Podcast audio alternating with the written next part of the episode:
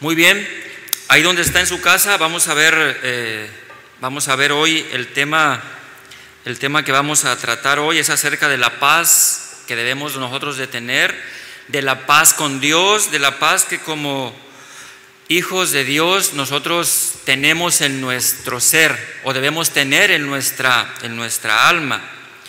Y lo cual, bueno hermanos, no debemos ignorar, porque quizás muchos estén como decía yo hace un momento, llenos de temor, llenos de miedo, tal vez de inquietud, de angustia, pero vamos a ver qué es lo que nuestro Señor nos dice en su palabra el día de hoy. El tema de, de esta mañana es la paz inexplicable, la paz que viene por conocer a Dios y por meditar en su palabra, por tener esa seguridad y esa salvación que únicamente viene de Él. Voy a pedirle que abra su Biblia, que busque por ahí el Evangelio de Juan, el Evangelio según Juan, capítulo 14, verso 27.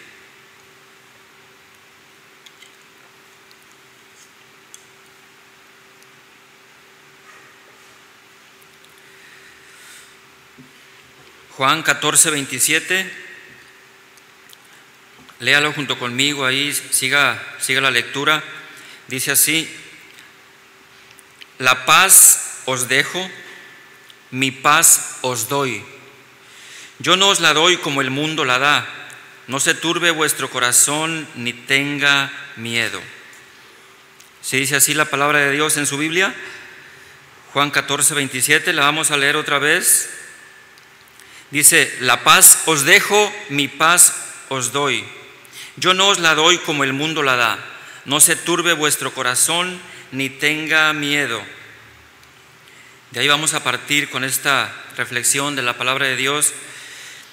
El Señor Jesucristo estaba hablando con sus discípulos y Él les dio estas palabras en un mensaje, se puede decir, de despedida, eh, porque Él estaba reconfortando sus corazones. Él quería que ellos se sintieran reconfortados al escuchar esta palabra.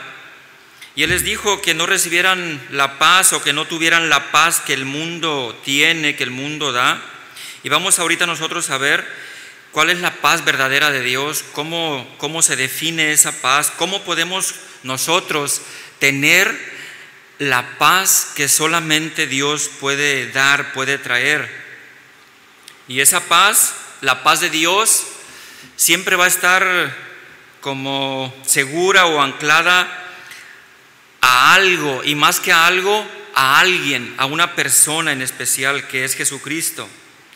La paz que el mundo da es una paz inestable, insegura, momentánea, porque la paz que el mundo da depende totalmente de las circunstancias y de las cosas terrenales o materiales que nos rodean, que nosotros tenemos que el hombre tiene. Entonces vamos a hablar de estos dos tipos de paz en el hombre. La paz del mundo o la paz que el mundo da se, se manifiesta o el hombre la tiene cuando todo marcha bien, cuando hay trabajo, cuando hay salud, cuando hay prosperidad, cuando no existen problemas, cuando no hay guerras, no hay conflictos, de esa forma se da la paz en el hombre, es la paz del mundo, cuando el hombre se engaña a sí mismo y dice, incluso fíjese bien lo que, lo que el hombre sin Dios dice, me siento en paz con los demás y con Dios, dice, dice el hombre. Usted ha escuchado quizás decir a mucha gente este tipo de expresiones, o que se recomiendan entre ellos, mira, mientras tú estés en paz con Dios y con y con los tuyos, olvídate ya de todo lo demás. Pero nadie puede estar en paz con Dios sin Dios. Nadie puede estar en paz con Dios si vive eh, sin la paz de Dios precisamente. Porque esta paz, esta paz del mundo, esta paz que el, que el, hombre, que el hombre busca, que el hombre tiene, es una paz que no es firme. Se puede decir que tienen tranquilidad en, sus negocios, en su vida, pero depende de que las circunstancias que lo rodean sean favorables para todo lo que el hombre está desarrollando. Incluso puede ser una paz que se dé por negar la realidad de los problemas, o por negar la realidad del futuro, o por negarse a ver lo que está sucediendo, porque incluso también el alcohol y las drogas pueden traer la paz que están buscando, o la tranquilidad que ellos necesitan. Por lo menos esto calma sus pensamientos, calma eh, sus inquietudes o les aturde eh, los sentidos de tal forma que, que esa es la paz que el mundo da. Algo que, que es muy anhelado el hombre, por el hombre sin Dios, y que le puede dar paz según su concepto, según su, sus deseos es el dinero, las posesiones, las riquezas. El mundo busca esto para poder tener paz, para poder tener tranquilidad. Busca las riquezas materiales, busca la abundancia de bienes, busca el estar tranquilo. ¿Usted se acuerda de la historia del hombre rico que tenía muchos bienes, que tenía muchas tierras para sembrar? que cuando cosechó todas esas tierras, cuando almacenó todas sus cosechas, pensó que iba a tener paz. Se dijo a sí mismo, muchos bienes tienes para muchos años, para mucho tiempo, abundancia de riquezas. Come, bebe, regocíjate, descansa, alégrate, estás en paz. Sin embargo, cuando por fin logró este hombre todo esto, él no tenía la paz con Dios, porque esa misma noche él tenía que rendir cuentas a Dios y su corazón realmente no iba a tener paz. Pero hay algo, vea bien, hay algo por sobre todas las cosas que engaña al hombre acerca de la paz, de la tranquilidad y de la seguridad que el hombre puede tener o que el hombre está buscando. Y es donde el hombre, el ser humano se refugia se refugia la, mayor, la mayoría de las veces. Ahí va a refugiarse para encontrar una paz falsa, una paz aparente. El hombre se refugia en la religión, busca la paz en la religión, creyendo que la religión sin Dios, el hombre busca religión, pero no busca a Dios, pensando que esa religión sin Dios le va a dar la paz que necesita. Y la religión no puede traer tampoco la paz. Muchos, muchas personas ponen su confianza en un gobernante o en un gobernante ya sea eh, regional, nacional o mundial para que les traiga la paz. Ellos creen que con políticas adecuadas, que con eh, leyes que favorezcan al hombre, que no estoy en contra de ellas, de hecho eh, es algo muy bueno que el hombre establezca leyes justas, prósperas, eh, pero poner la confianza en este tipo de, gobierno, en este tipo de leyes que vayan a, favorecer al hombre para traerle la paz, es algo efímero, es algo que se esfuma como el humo. Todos los hombres eh, sin Dios son corruptos, de hecho, toda la humanidad es corrupta y toda la humanidad no puede traer paz a otro hombre, nadie puede traer paz a otro, nadie puede darle la seguridad a otro. Por esto la palabra de Dios nos dice, maldito el hombre que confía en el hombre para tener esa paz o esa seguridad. Esta palabra que, que estamos leyendo aquí, Juan 14, Juan 14, 27, aquí está hablando el Señor Jesucristo y él mismo da esta palabra para que sus seguidores, sus, sus eh, en este caso sus discípulos primero y por consecuencia también nosotros que, que creemos en Él, tengamos esa seguridad que únicamente puede venir de Él, la seguridad y la paz real. Él dijo en el 27 donde leímos, la paz os dejo, mi paz os doy. Yo no os la doy como el mundo la da. No se turbe vuestro corazón ni tenga miedo. estamos viendo la paz que el mundo, que el mundo da. Esta palabra que el Señor habló aquí en cuanto a turbar o la turbación que podemos tener, dice, turbar es alterar el ánimo de una persona, confundiéndola, eh, trayéndole confusión, trayéndole aturdimiento, hasta dejarla sin saber qué hacer o qué decir. Este es el tipo de turbación. Es como alterar o interrumpir el estado o curso natural de alguna cosa. Esta palabra viene del latín turbare, que significa poner en desorden, poner en desorden los pensamientos y las acciones de la vida. Jesús habla esta palabra para sus discípulos porque enseguida vendrían acontecimientos que traerían miedo y confusión a sus vidas, que vendría persecución, muerte, eh, dispersión por causa de la fe, de la fe en Él, de la fe en Jesús. Por esto Él les estaba advirtiendo desde antes de que, de que pasaran estas cosas y antes de que Él ascendiera al cielo, Él les advierte, no se turbe vuestro corazón ni tenga miedo por todo lo que va a suceder, por todo lo que va a venir. Y es algo muy, muy importante porque la palabra de Dios, eh, la solución para, para el miedo, para los conflictos de la vida, Jesús mismo nos, nos va a dar en esta declaración que Él está haciendo.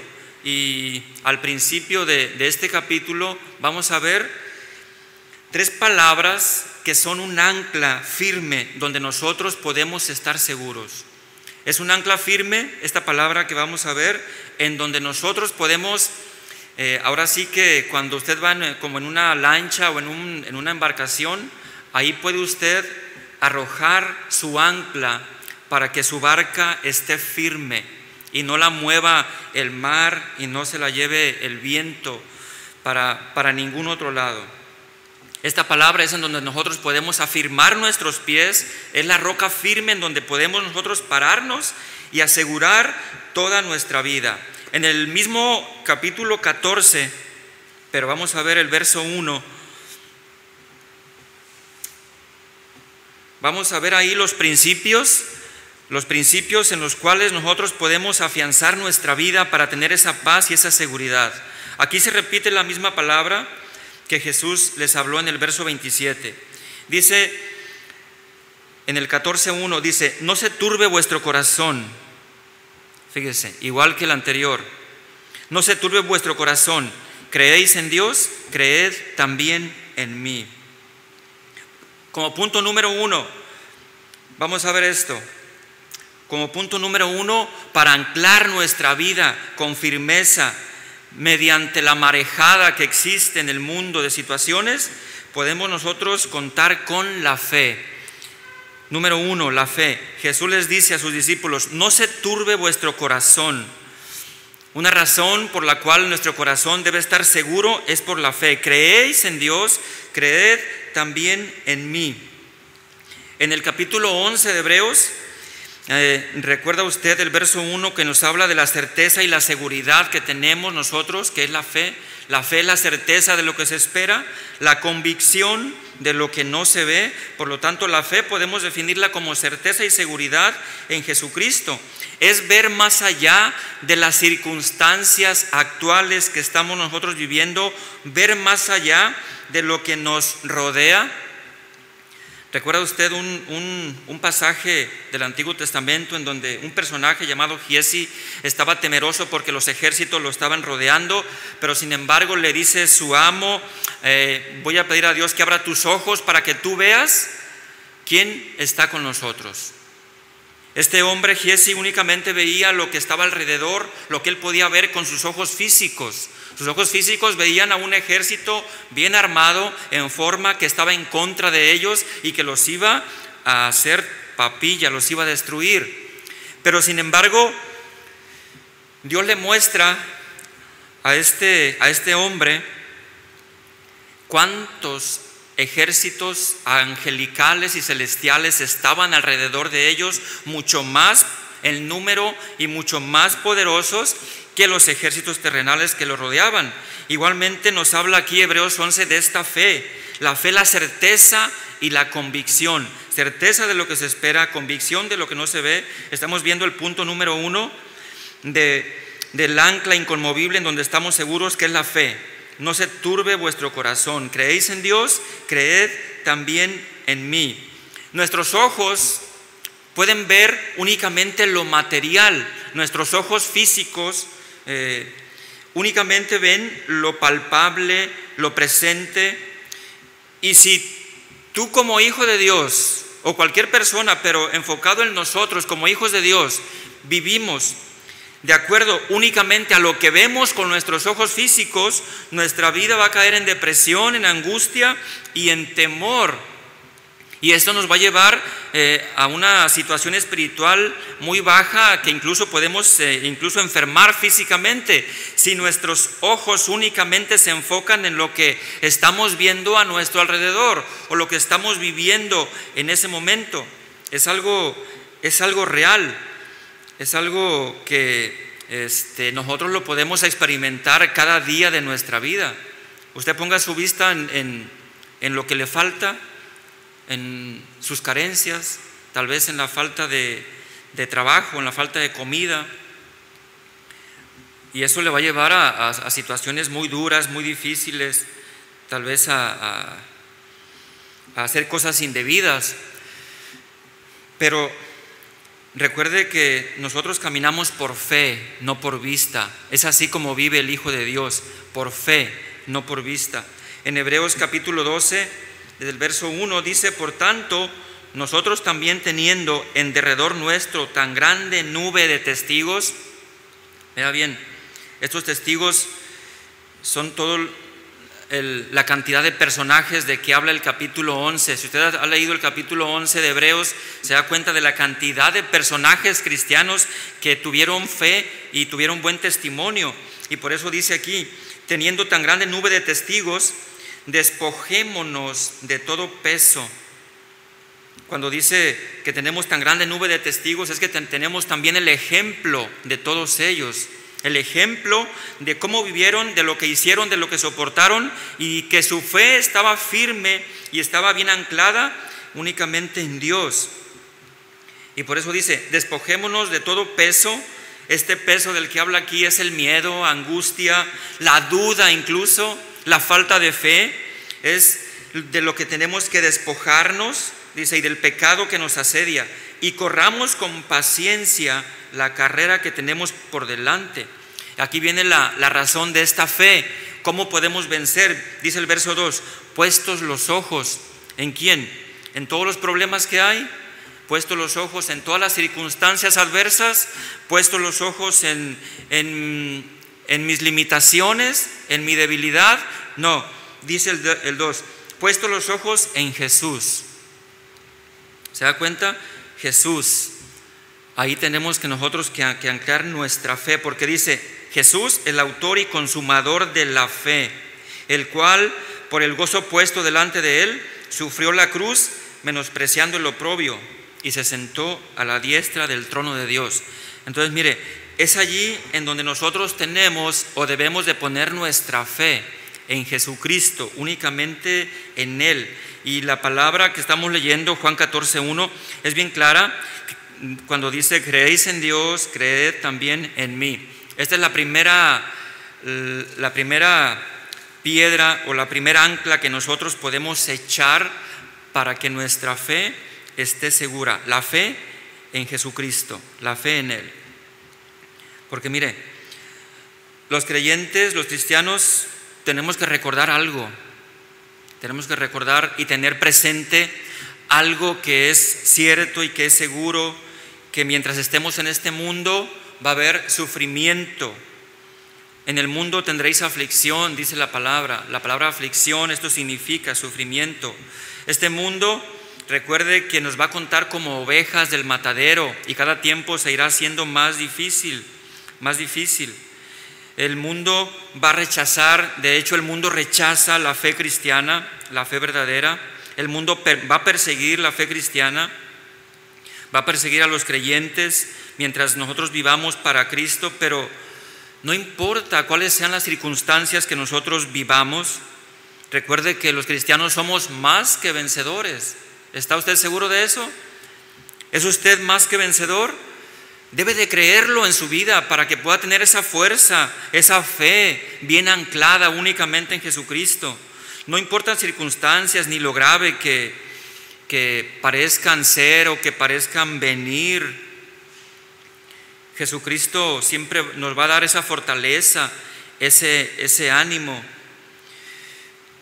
La segunda carta a los Corintios en el capítulo 1, versos 3 y 4 Dice, bendito sea el Dios y Padre de nuestro Señor Jesucristo, Padre de misericordia y Dios de toda consolación, el cual nos consuela en todas nuestras tribulaciones, para que podamos también nosotros consolar a los que están en cualquier tribulación, por medio de la consolación con que nosotros somos consolados por Dios.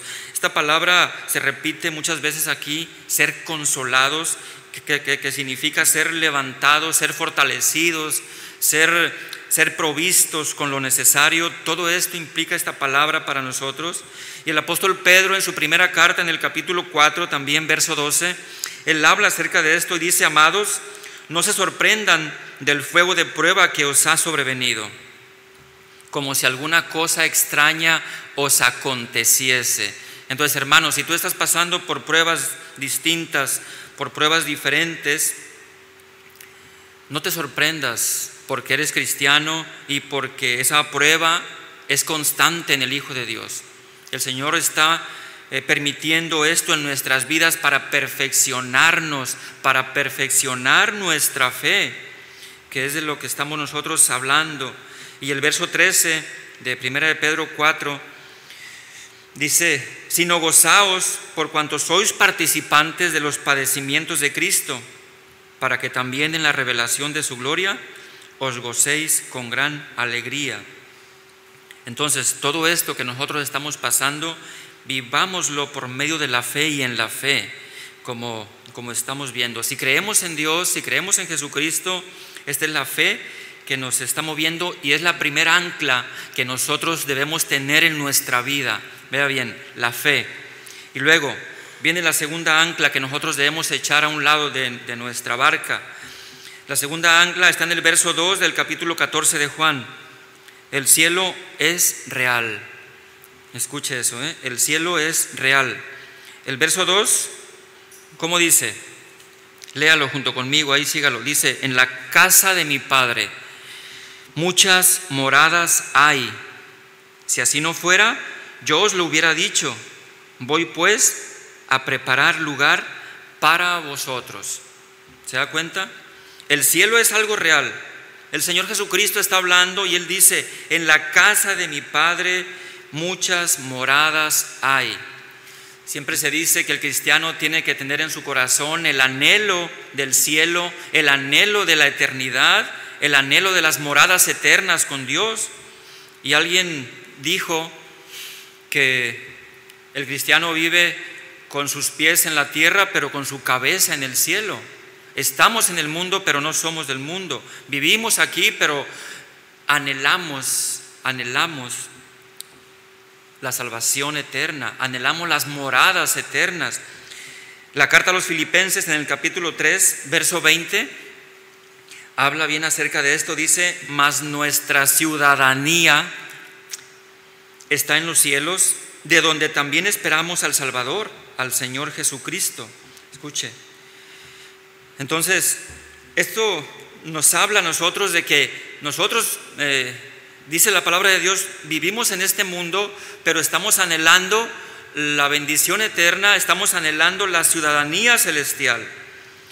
Mas nuestra ciudadanía está en los cielos, es cierto, Tal vez a nosotros se nos cuente como extranjeros y peregrinos en esta, en esta tierra, porque si eres un hijo de Dios, realmente tu anhelo es el cielo, es las moradas eternas, es la salvación eterna, es el estar libre ya de todo esto, es el estar libre. La segunda carta a los Corintios en el capítulo 5, Dice el apóstol Pablo, porque sabemos que si nuestra morada terrestre, este tabernáculo se deshace, tenemos de Dios un edificio, una casa no hecha de manos, eterna en los cielos. Pablo piensa en nuestros cuerpos como si fueran tabernáculos o estructuras temporales en las cuales estamos viviendo. Dice, si el tabernáculo se deshiciere, aún tenemos una esperanza eterna de Dios, un edificio, una casa no hecha de manos, una casa eterna, una casa en los cielos. Recuerde, hermano, el cielo es real. Es por eso que aquí el Señor Jesucristo, él habla con sus discípulos para darles esta seguridad. Él se va a ir y ellos están ansiosos porque los va a dejar solos y Él les dice, en la casa de mi Padre muchas moradas hay. Si así no fuera, yo os lo hubiera dicho, voy pues a preparar lugar para vosotros. Entonces, cada uno de nosotros recibirá de Dios un edificio, una casa celestial, moradas eternas, para vivir por toda la eternidad. Realmente usted sabe este cuerpo no está preparado para vivir la eternidad. Este cuerpo tiene que ser transformado en la venida de Jesucristo por su iglesia. Tiene que ser renovado, tiene que ser totalmente hecho eh, eh, de la misma forma que cuando Jesucristo resucitó con ese, ese cuerpo de gloria, ese cuerpo glorioso que nosotros debemos de tener y que tenemos que anhelar, tenemos que desear porque a fin de cuentas eh, estamos nosotros viviendo la vida cristiana con un propósito específico, que es por amor a Dios, servirle a Él y porque Él nos salve de este mundo y de las limitaciones que tenemos en este cuerpo de pecado. Debe haber esa, ese deseo. Hay muchas personas que tienen temor del futuro y mucho temor del futuro, incluso cristianos que pueden estar temerosos del futuro. Pero, ¿qué es lo peor que, que puede pasarle? ¿Qué es lo peor que puede pasarle a usted? ¿Que muera? Pero quizás nosotros debemos tener la mente de Pablo, la mente que debe tener todo cristiano para poder decir, para mí el morir es, el vivir es Cristo. Y el morir es ganancia, porque anhelamos, anhelamos estar con Él y estar viviendo o, estar morando en, en esas moradas celestiales.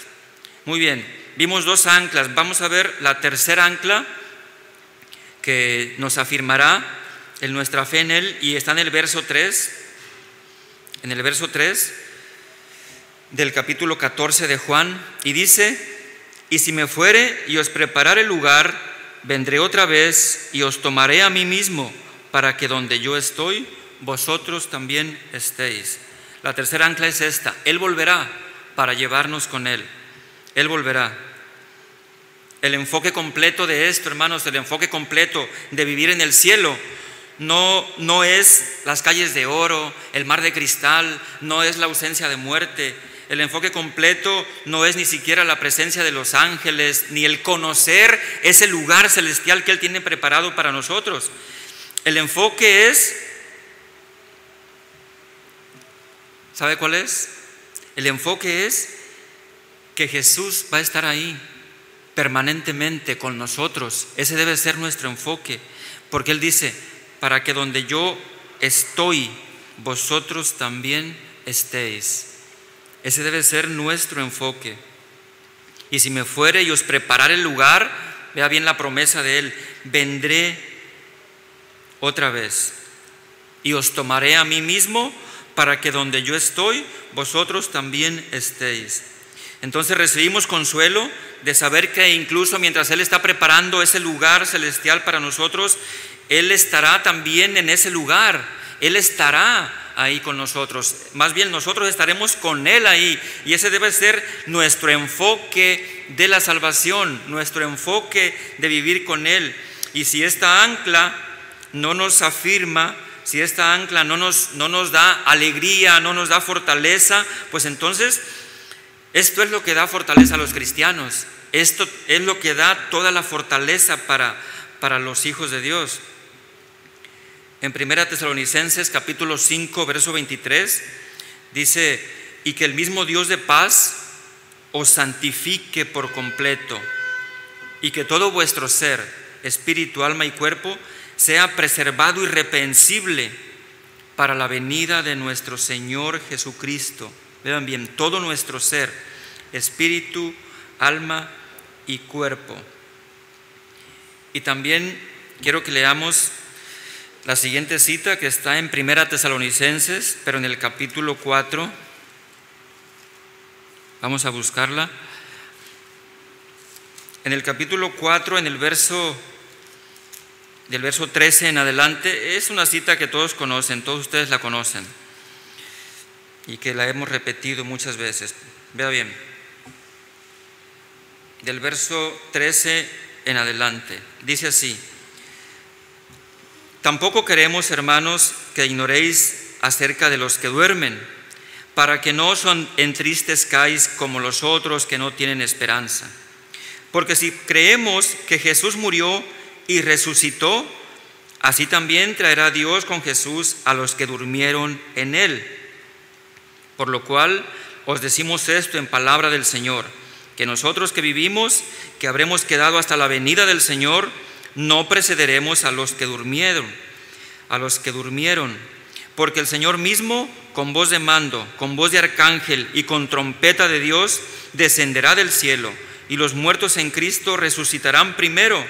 Luego nosotros, los que vivimos, los que hayamos quedado, seremos arrebatados juntamente con ellos en las nubes para recibir al Señor en el aire y así estaremos siempre con el Señor. Por tanto, alentaos los unos a los otros con estas palabras. Mira bien, esas palabras que leímos aquí y que nos dice el apóstol Pablo, tenemos que alentarnos unos a otros con estas palabras. ¿Cuáles? Que Jesucristo vendrá por los suyos y que Él también traerá en resurrección a los que durmieron en Él, que no todo se limita a la vida en este mundo, sino que esperamos, esperamos que Él regrese. Es la razón de nuestro vivir, esperarlo a Él.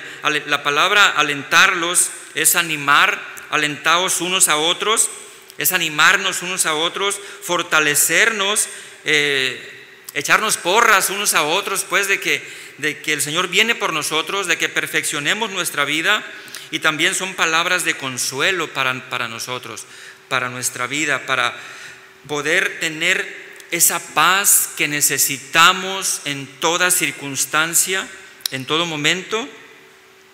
Debemos de fortalecernos en esto, de animarnos, de creer esta palabra, esta palabra que nos santifica, esta palabra que nos hace apartarnos del mal. Ahora, estas, estas son las tres anclas que necesitamos nosotros para poder afirmar nuestra vida. La fe, saber que el cielo es real y saber que Él volverá para llevarnos con Él. Ahora mire, la seguridad de nuestra salvación y la seguridad de nuestra bendición también descansa en Dios descansa en su carácter, en quién es Él. La seguridad de nuestra salvación no descansa en cuán perfecto yo sea, ni tampoco en, en, mí, en ningún aspecto de mi personalidad, ni de la suya tampoco. En la segunda carta a Timoteo, en el capítulo 1, verso 12, dice el apóstol Pablo, porque yo sé en quién he creído y estoy convencido de que es poderoso para guardar mi depósito hasta aquel día. ¿Cuál era la base de la seguridad de Pablo? Él descansó en el carácter de Dios.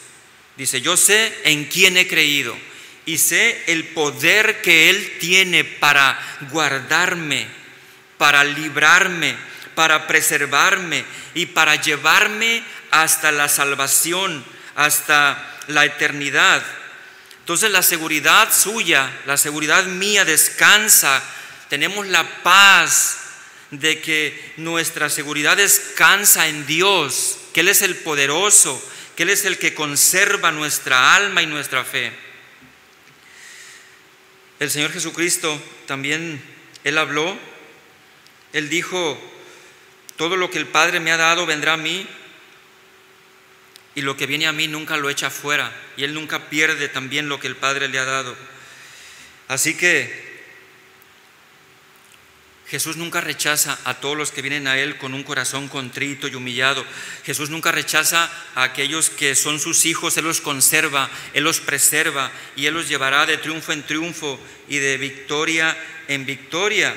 Entonces, si nuestra seguridad descansa en Él, podemos confiar en que sus promesas también serán para nosotros, sus promesas de salvación serán para nosotros, para aplicarlas a nuestra vida, para tenerlas en nuestro ser. Voy a pedirle que busquen su Biblia para que se dé cuenta de una promesa muy importante. Primera carta de Juan, capítulo 2, verso 25.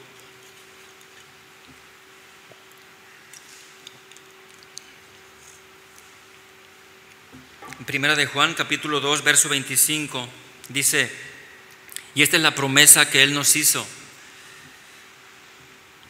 algo bien sencillo, la vida eterna. Fíjese bien, palabras tan cortas, palabras tan, tan pequeñas, pero todo lo que encierran es algo, es algo totalmente inmenso para nosotros. Y esta es la promesa que Él nos hizo. ¿Qué es? La vida eterna. Y en la misma primera carta de Juan, en el capítulo 5, verso 13, dice, estas cosas os he escrito a vosotros que creéis en el nombre del Hijo de Dios, para que sepáis que tenéis vida eterna y para que creáis en el nombre del Hijo de Dios. Ve, hermano, es una promesa del Señor, es una promesa de Dios. Por lo tanto, recuerde, la seguridad de mi salvación. Yo tengo paz porque mi salvación no depende de mí, no está en mí.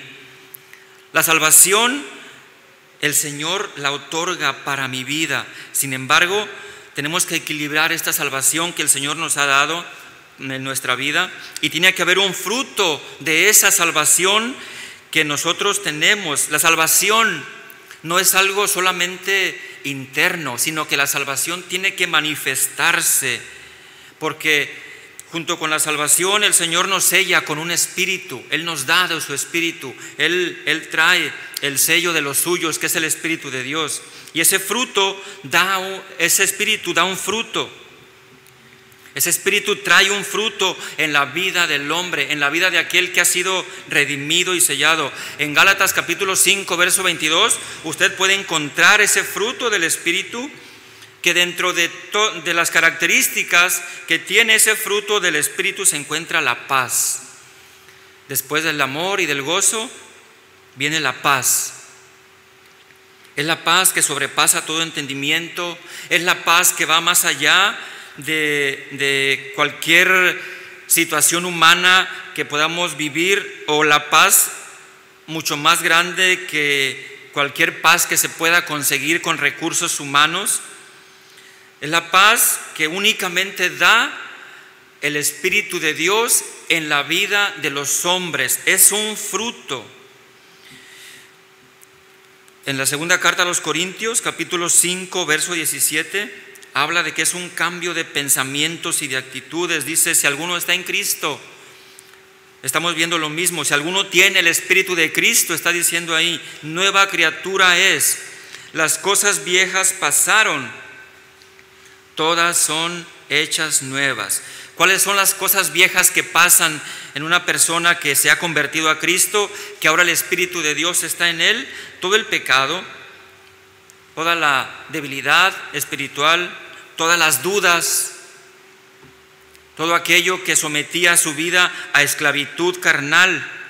Las cosas viejas pasaron, todas son hechas nuevas y se distingue, le decía hace un momento, el fruto del Espíritu es que ahora esa persona tiene nuevos afectos, tiene nueva hambre, tiene un hambre genuina de comida espiritual, tiene hambre de nutrirse de Dios, de conocer de Dios, de amarlo, de buscarlo en su corazón. Esta fe, esta fe genuina de la que estamos hablando, ese fruto, esa, esa paz, se manifiesta Santiago en el capítulo 2 de su carta, en el verso 14, dice, hermanos míos, ¿de qué sirve si alguno dice que tiene fe pero no tiene obras. La fe no únicamente es palabras, la fe no únicamente es decir yo tengo fe, la fe tiene que manifestarse, la fe tiene que, que verse, la fe tiene que tener un fruto, un fruto visible. La respuesta de Santiago es no. Esa fe no es genuina, esa fe no sirve, esa fe no es verdadera. La fe que salva se manifiesta en la vida de la persona, en la vida del salvado.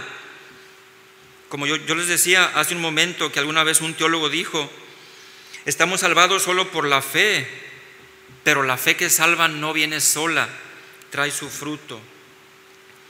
Y eh, los evangelios nos narran también que Jesús dice, al árbol se le reconoce por su fruto. Entonces, debemos analizar bien nuestra vida y pensar esto. Si hay una condición pecaminosa en tu vida que no te molesta, que no te perturba, no la rechazas, incluso te regocijas en ella, ¿cómo puedes decir que eres salvo? El que, el que, es salvo tiene el Espíritu Santo y donde habita el Espíritu de Dios no puede habitar el pecado. Quizás alguna vez algún hijo de Dios eh, eventualmente pueda cometer algún pecado, pero no se va a sentir cómodo con ello, eso lo va a entristecer, eso lo va a marchitar hasta que se arrepienta de ello, hasta que venga otra vez el arrepentimiento, porque el pecado marchita y entristece el Espíritu de Dios en la vida de un cristiano. Entonces, no estamos cómodos con el pecado en la vida porque ahora somos hijos de Dios, porque el mismo Espíritu con que hemos sido sellados rechazará tal condición de pecado en tu vida. Y, en un y tenemos un sentir que no teníamos antes de ser salvados. En la vida vieja, acuérdese lo que dice, acabamos de leer 2 Corintios 5, 17, había un acuerdo, había un contrato con el pecado y no éramos sensibles a que cometíamos pecado. Ahora la nueva sensibilidad que nos habla 2 Corintios 5, 17 es de la nueva criatura que tiene nuevos deseos, que tiene nuevas aspiraciones, tiene nueva hambre y sed de justicia, tiene nueva hambre de la santidad de Dios. Por lo tanto, nosotros debemos de tener esa paz, esa seguridad que nos da la salvación, que nos da la palabra de Dios. En Juan capítulo 10, verso 27, búsquelo para poder leerlo por ahí. Juan capítulo 10, verso 27 dice, mis ovejas oyen mi voz y yo las conozco y me siguen. Y yo les doy vida eterna y no perecerán jamás, ni nadie las arrebatará de mi mano. Mi Padre que me las dio es mayor que todos y nadie las puede arrebatar de la mano de mi Padre. Juan 10, 27. ¿Se da cuenta usted? de lo que estamos hablando, de lo que nos está diciendo aquí el Señor Jesucristo, de la seguridad que tenemos en Él. Nadie ni nada nos podrá quitar, nos podrá arrebatar de la mano de Dios, de la bendición de Dios, de la salvación que Él nos da y que Él nos trae. Y quizás alguien pueda decir o podamos ver nosotros en en cristianos inmaduros o aquellos que, muchos que por ahí andan fallando o tropezando, este, y nos preguntemos si nosotros mismos o si quizá otros puedan ser salvos.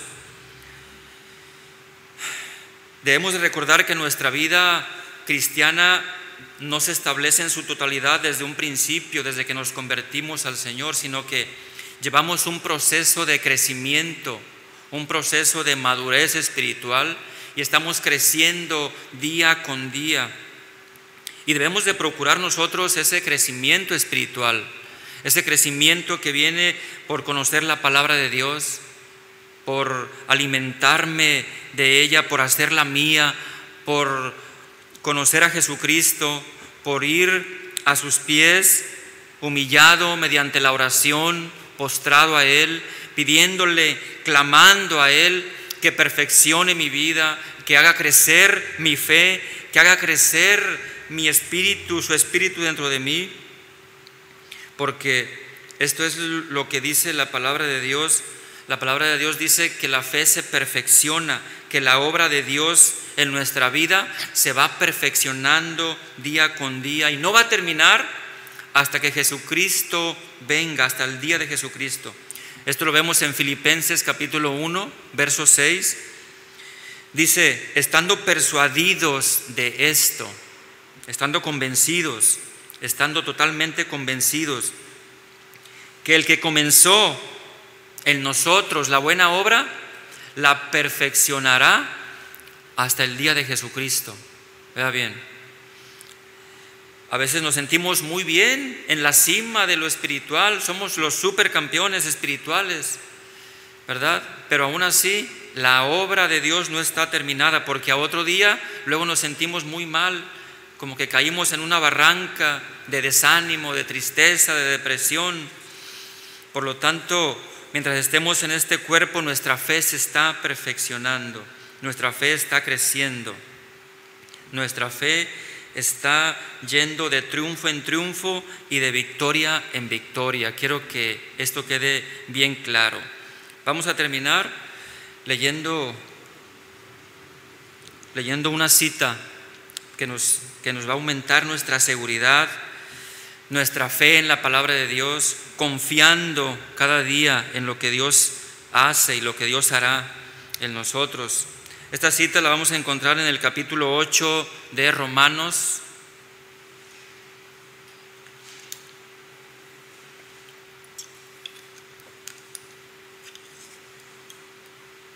Capítulo 8 de la carta a los romanos en el verso 35 en adelante.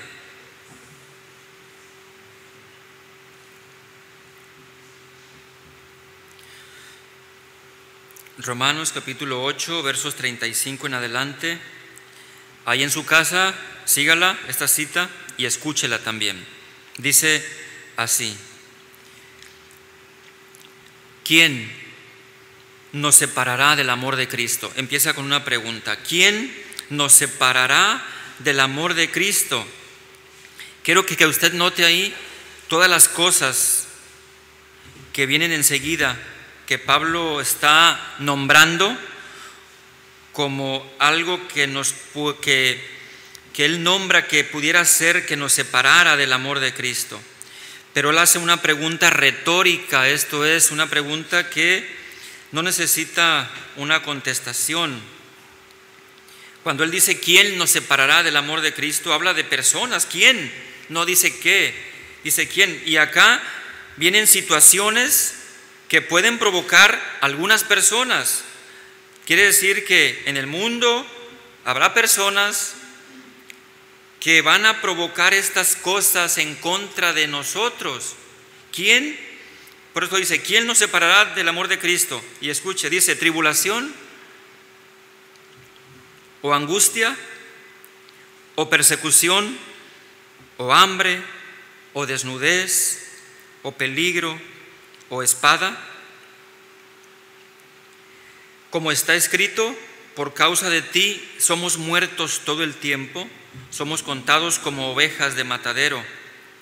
Antes, en todas estas cosas, somos más que vencedores por medio de aquel que nos amó. Por lo cual estoy seguro, aquí viene otra lista más extensa, ahora sí de cosas, de situaciones, de entidades y de espíritus que también van a luchar por separarnos del amor de Dios. Por lo cual estoy seguro de que, escuche, ni la muerte, ni la vida, ni ángeles, ni principados, ni potestades, ni lo presente, ni lo porvenir, ni lo alto, ni lo profundo, ni ninguna otra cosa creada nos podrá separar del amor de Dios que es en Cristo Jesús, Señor nuestro. Gloria a Dios, hermano, qué paz nos da esta palabra. Nada ni nadie nos puede separar. Ninguna cosa, nada.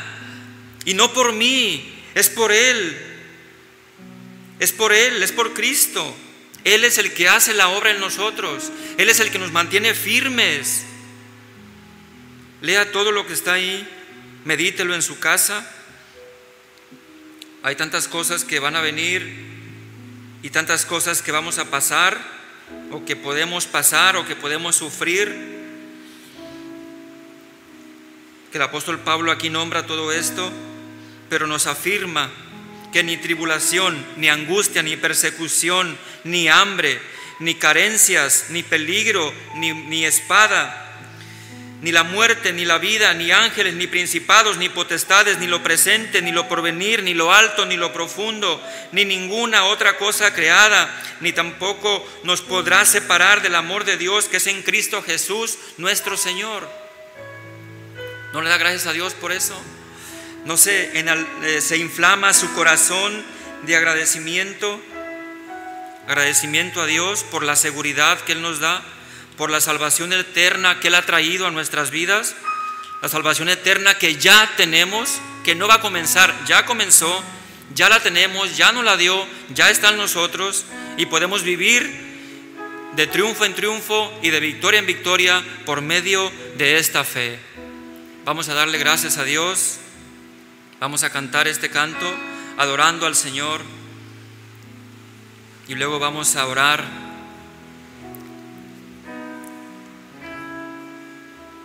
Voy a pedirle que ahí en su casa usted cante junto con nosotros y todos los que estamos aquí nos podemos de pie también para cantar.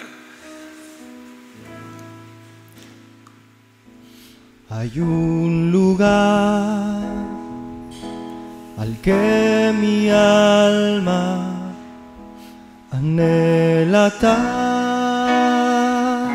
tanto por llegar una ciudad donde hay descanso y gozo por la eternidad. Sé que pronto allá estaré con mis ojos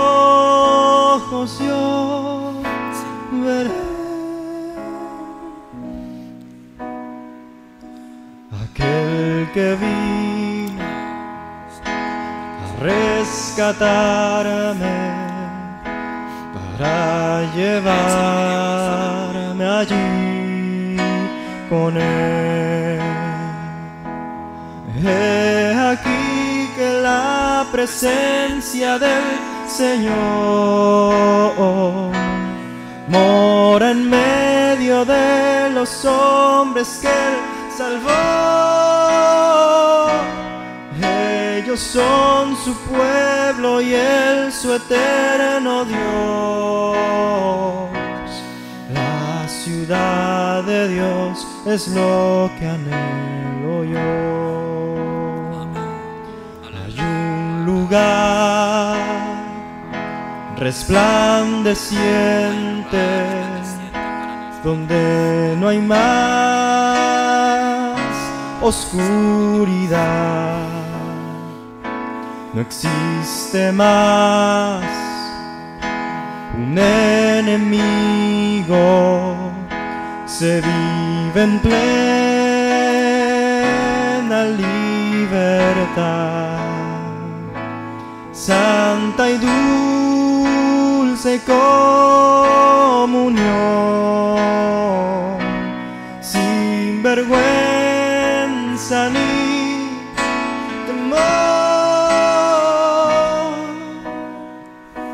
pues su justicia cubre por siempre mi pecado y corrupción.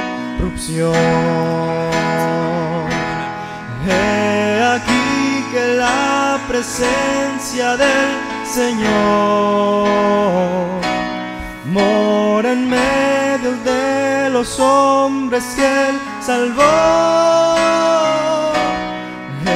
Ellos son su pueblo y Él su eterno Dios.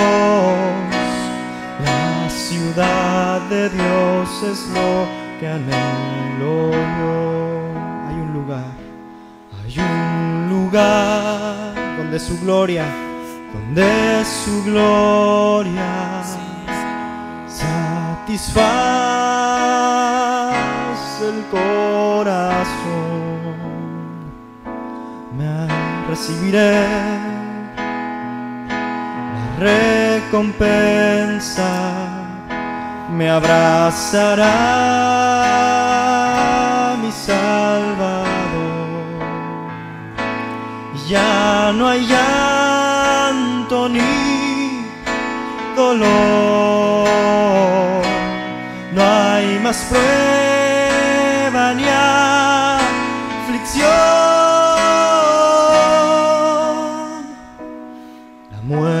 Solo una memoria, recuerdo de la redención. Y he aquí que la presencia del Señor mora en medio de los hombres que son su pueblo y Él su eterno Dios. La ciudad de Dios es lo que anhelo yo. Díselo otra vez. Y he aquí que la presencia del Señor mora en medio de los hombres que Él salvó. Ellos son su pueblo y es su eterno Dios. La ciudad de Dios es lo que anhelo yo. La ciudad de Dios es lo que anhelo yo. La Oramos al Señor. ciudad de Dios es lo que anhelo yo. Así es, Padre, te damos gracias por esta esperanza bienaventurada que tenemos en nosotros. Gracias por la esperanza que tú nos has dado, Señor. Esa esperanza inconmovible que mantiene nuestras vidas. Esa fe poderosa que tú has puesto en nuestras vidas. Sí, Padre Celestial. Esa roca inconmovible de la fe que es Jesucristo.